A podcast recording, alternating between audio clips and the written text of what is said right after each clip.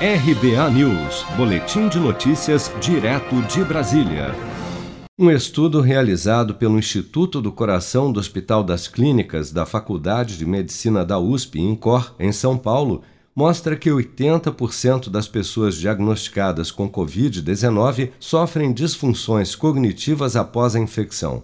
Falhas na atenção, perda de memória e na função executiva do cérebro são algumas das consequências da doença mesmo após a recuperação. A neuropsicóloga do INCORE, responsável por coordenar o estudo, Lívia Estocco Sanches Valentim, destaca que, independentemente do grau da infecção, da faixa etária ou do histórico do paciente, qualquer pessoa que teve os sintomas da Covid-19, até mesmo os assintomáticos, podem vir a sofrer de disfunção cognitiva em razão do comprometimento da oxigenação cerebral provocado pela doença. Quem já tinha e teve Covid se agrava. E quem nunca teve começa a apresentar agora. Independente da idade e a Covid também, independente da gravidade. Então, assintomáticos apresentam os déficits cognitivos a, a leve, moderado ou grave.